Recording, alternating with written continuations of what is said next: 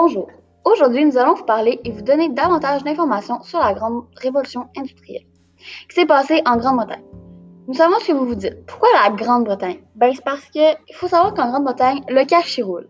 C'est le pays qui possède le plus de colonies au monde. Ces colonies fournissent en ressources naturelles en très grande quantité et des millions de clients acheteurs de produits comme le coton, le charbon, le fer et du caoutchouc.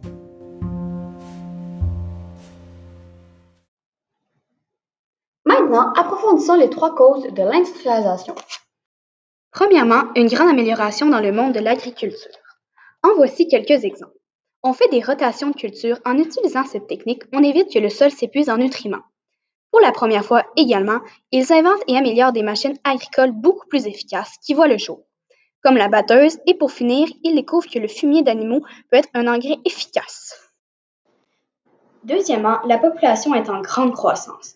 Plus il y a de gens, plus la nourriture sera en demande, donc la population s'agrandit. Avec plus de population, une plus grande main-d'œuvre sera disponible dans les usines.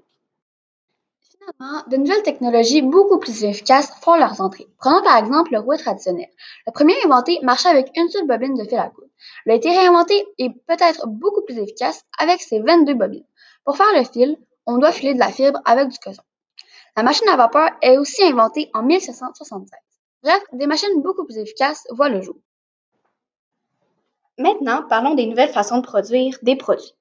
La mécanisation des machines et la division du travail permet de faire seulement une seule tâche répétitive toute la journée. Donc, on a de moins en moins besoin d'investir pour former des employés. Toute tâche possible doit être mécanisée, ce qui fait qu'on a vraiment moins besoin d'employés. Par la suite, parlons des anciens et des nouveaux modes de production. Vous savez, dans le bon vieux temps, on utilisait le mode de production artisanale. Un artisan était dans un atelier, il utilisait des outils simples, toutes les étapes de production étaient réalisées. Les artisans recevaient une longue formation et au final, la production était longue et le volume de biens était fait. Mais le mode de production industriel est arrivé. Seulement un ouvrier dans une usine, des machines qui accomplissent une tâche simple et répétitive, soit division du travail. Il y a peu ou pas de formation et finalement une production rapide avec un volume élevé de fabrication. À présent, les deux principaux secteurs de production. Le premier, le textile, qui joue un rôle très important pendant les révolutions industrielles comme secteur de production. Le textile qui est aussi approximatif au fil qui produit du tissu et des vêtements. Le deuxième, la métallurgie, qui est aussi un secteur de production très important pendant la révolution industrielle. On utilise une technique de transformation des métaux. Pendant cette période, on utilise beaucoup l'acier qui est un métaux durable Léger et malléable, il est principalement utilisé pour construire les rails de voies de fil. Grâce à ce métaux, d'autres objets font leur apparition, comme la poêle, la spatule et la charrue. Ces nouvelles inventions facilitent beaucoup plus le quotidien pour certaines tâches. Des nouveaux moyens de transport. Les locomotives à vapeur, aujourd'hui train, a été inventé en 1814 par M. Stephenson. Elle pouvait tirer une charge de 13 tonnes à 25 km/h. Le bateau à vapeur ou l'accommodation a été le premier à être inventé en 1809. Il peut faire Montréal-Québec en trois jours. En 1845, le Montréal et le Québec, lui, pouvaient faire ce voyage en 12 heures. De grandes améliorations ont été faites pour atteindre ce temps record. Finalement, les premiers prototypes de voitures font leur apparition. Avec ces nouvelles inventions, les déplacements se font beaucoup plus vite et facilement. Ensuite, on va parler de l'évolution économique de l'industrialisation et le capitalisme. D'abord, faut savoir c'est quoi de l'économie. L'économie, en gros, c'est un cycle qui fait rouler l'argent du peuple. Par exemple, prenons la fameuse barre de chocolat Kit Kat. Premièrement, on la produit. Deuxièmement, on la vend en la distribuant. Et finalement, en la créant, on crée une consommation. Et là, il y a un nouveau système économique qui fait apparition, le capitalisme. Presque tous les pays l'utilisent. Mais c'est quoi? Le capitalisme est un système économique dans lequel une classe sociale détient les capitaux et les moyens de production. Un bourgeois peut décider de, se partir une entreprise, mais pour ça, il doit avoir de l'argent, donc il devra investir des capitaux, soit des biens comme un terrain qui vaut de, après la création de son entreprise. Le bourgeois donnera un petit salaire à un ouvrier pour fabriquer son produit et pour en tirer des profits. Pour se lancer en affaires, les bourgeois auront besoin d'argent. Donc, ils vont demander de l'argent soit à la banque qui lui permettra d'emprunter du capital pour investir dans son entreprise ou à la bourse pour lui permettre de vendre des parts de son entreprise pour obtenir du capital dans le but de l'investir dans son entreprise.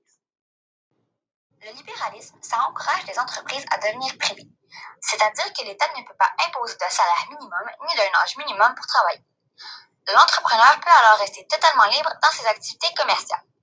L'État peut protéger ses profits, mais ne peut pas imposer ses règles à l'entreprise. Il se libère donc de l'État. Ensuite, suit les effets de l'industrialisation sur l'urbanisation.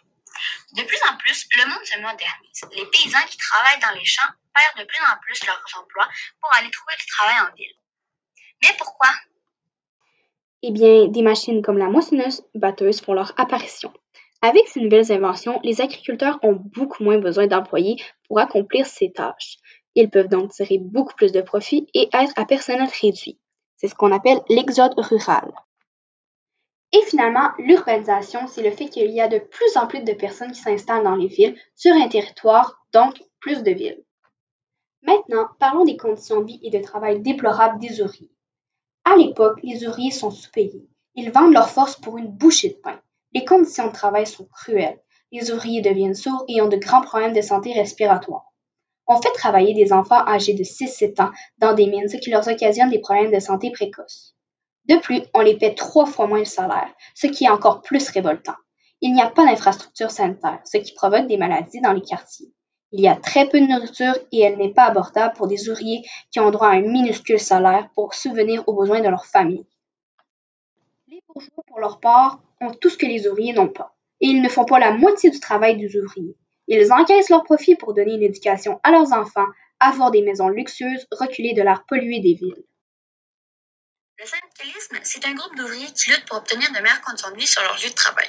Ce groupe de personnes est là pour protéger les travailleurs et leur fournir les meilleures conditions de travail possibles. Par exemple, si le syndicat fait une demande auprès du patron de l'entreprise pour négocier un arrangement, mais que le patron refuse l'offre, les employés ont le droit de faire une grève pour forcer la main au boss. Pendant cette grève, l'employeur sera privé de ses employés et ses derniers de salaire. C'est important. Le socialisme fait aussi son apparition. Cette dernière servira les intérêts des travailleurs dans les usines. Contrairement au libéralisme, le socialisme donne beaucoup plus de pouvoir à l'État qu'aux bourgeois. Également, l'État doit s'occuper de l'économie pour garantir un salaire minimum, avoir des mesures de sécurité et bien d'autres. Le socialisme axe vraiment sur la solidarité, le vivre ensemble et le plus important, l'équité. Finalement, le communisme, qui une vraie révolution. Cette nouvelle idéologie veut interdire les entreprises privées pour que tout appartienne à l'État. En n'ayant aucune classe sociale, on peut faire régner l'égalité. Bref, l'équilibre pour tout le monde.